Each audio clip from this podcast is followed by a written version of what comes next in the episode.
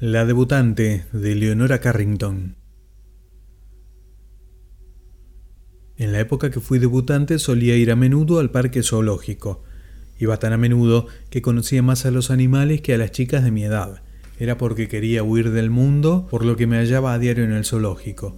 El animal que mejor llegué a conocer fue una hiena joven. Ella me conocía a mí también. Era muy inteligente, le enseñé a hablar francés y a cambio ella me enseñó su lenguaje.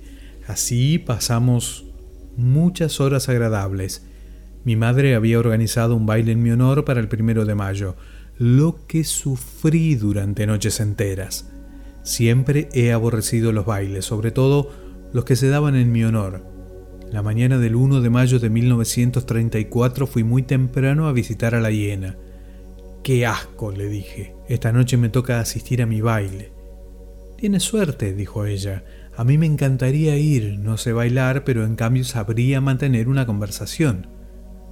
Habrá muchas cosas de comer, dije. He visto llegar a casa carros repletos de comida. ¿Y aún te quejas? replicó la hiena con desaliento. Mírame a mí. Yo solo como una vez al día y me tienen jeringada con tanta basofia. Se me ocurrió una idea audaz. Estuve a punto de echarme a reír. No tienes más que ir en mi lugar. No nos parecemos lo bastante, sino... Con gusto iría, dijo la hiena un poco triste. Escucha, dije, con las luces de la noche no se ve muy bien. Con que te disfraces un poco, nadie se fijará en ti en medio de la multitud. Además, tenemos casi la misma estatura. Eres mi única amiga, anda, hazlo por mí, por favor. Se puso a pensar en esta posibilidad. Comprendí que estaba deseosa de aceptar. De acuerdo, dijo de repente. No había muchos guardianes cerca dado lo temprano de la hora. Abrí rápidamente la jaula y en un instante estuvimos en la calle. Llamé un taxi. En casa todo el mundo estaba aún en la cama. Una vez en mi cuarto saqué el vestido que debía ponerme por la noche. Era un poco largo y la hiena andaba con dificultad con mis zapatos de tacón alto. Encontré unos guantes con que ocultarle las manos, demasiado peludas para parecerse a las mías. Cuando el sol iluminó mi habitación, la hiena dio varias vueltas alrededor andando más o menos derecha. Estábamos tan ocupadas que mi madre, que entró a darme los buenos días, estuvo a punto de abrir la puerta antes de que la hiena se escondiera debajo de la cama.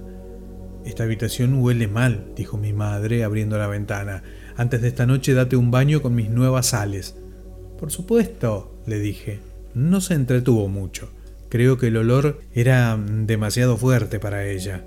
No te retrases para el desayuno, dijo al irse. Lo más difícil fue encontrar un disfraz para la cara de la hiena.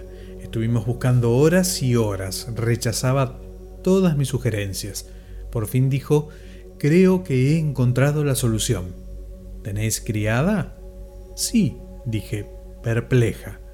Pues Verás, vas a llamar a la criada. Cuando entre, nos lanzamos sobre ella y le arrancamos la cara. Llevaré su cara esta noche en lugar de la mía. No lo veo muy práctico, dije yo. Probablemente se morirá en cuanto pierda la cara. Alguien encontrará su cadáver y nos meterán en la cárcel. Tengo la suficiente hambre como para comérmela, replicó la hiena. Y los huesos también, dijo. ¿Te parece bien? Solo si me prometes matarla antes de arrancarle la cara, si no, le va a doler demasiado. Bueno, eso me da igual. Llamé a Marie, la criada, no sin cierto nerviosismo. Desde luego, no lo habría hecho si no odiara tanto los bailes. Cuando entró Marie, me volví de cara a la pared para no verlo. Debo reconocer que no tardó nada, un breve grito y se acabó. Mientras la hiena comía, estuve mirando por la ventana. Unos minutos después dijo, ya no puedo más. Aún me quedan los pies, pero si tienes una bolsa me los comeré más tarde, a lo largo del día. En el armario encontrarás una bolsa bordada con flores de lis. Saca los pañuelos que tiene y quédatela. Hizo lo que le había indicado. A continuación dijo, Date la vuelta ahora y mira qué guapa estoy. Delante del espejo, la hiena se admiraba con el rostro de Marí. se lo había comido todo, cuidadosamente hasta el borde de la cara, de forma que quedaba justo lo que le hacía falta. Es verdad, dije, lo has hecho muy bien. Hacia el atardecer, cuando la hiena estuvo completamente vestida, declaró, me siento en plena forma. Me da la impresión de que voy a tener un gran éxito esta noche. Después de oír un rato la música de abajo, le dije, ve ahora y recuerda que no debes ponerte junto a mi madre, seguramente se daría cuenta de que no soy yo. Aparte de ella, no conozco a nadie. Buena suerte. Le di un beso para despedirla, aunque exhalaba un olor muy fuerte. Se había hecho de noche.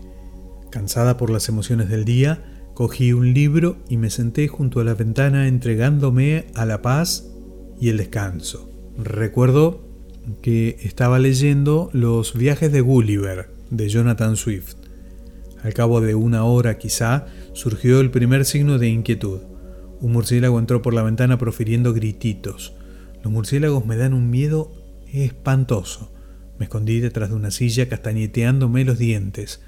Apenas me había arrodillado cuando un gran ruido procedente de la puerta sofocó el batir de alas. Entró mi madre, pálida de furia.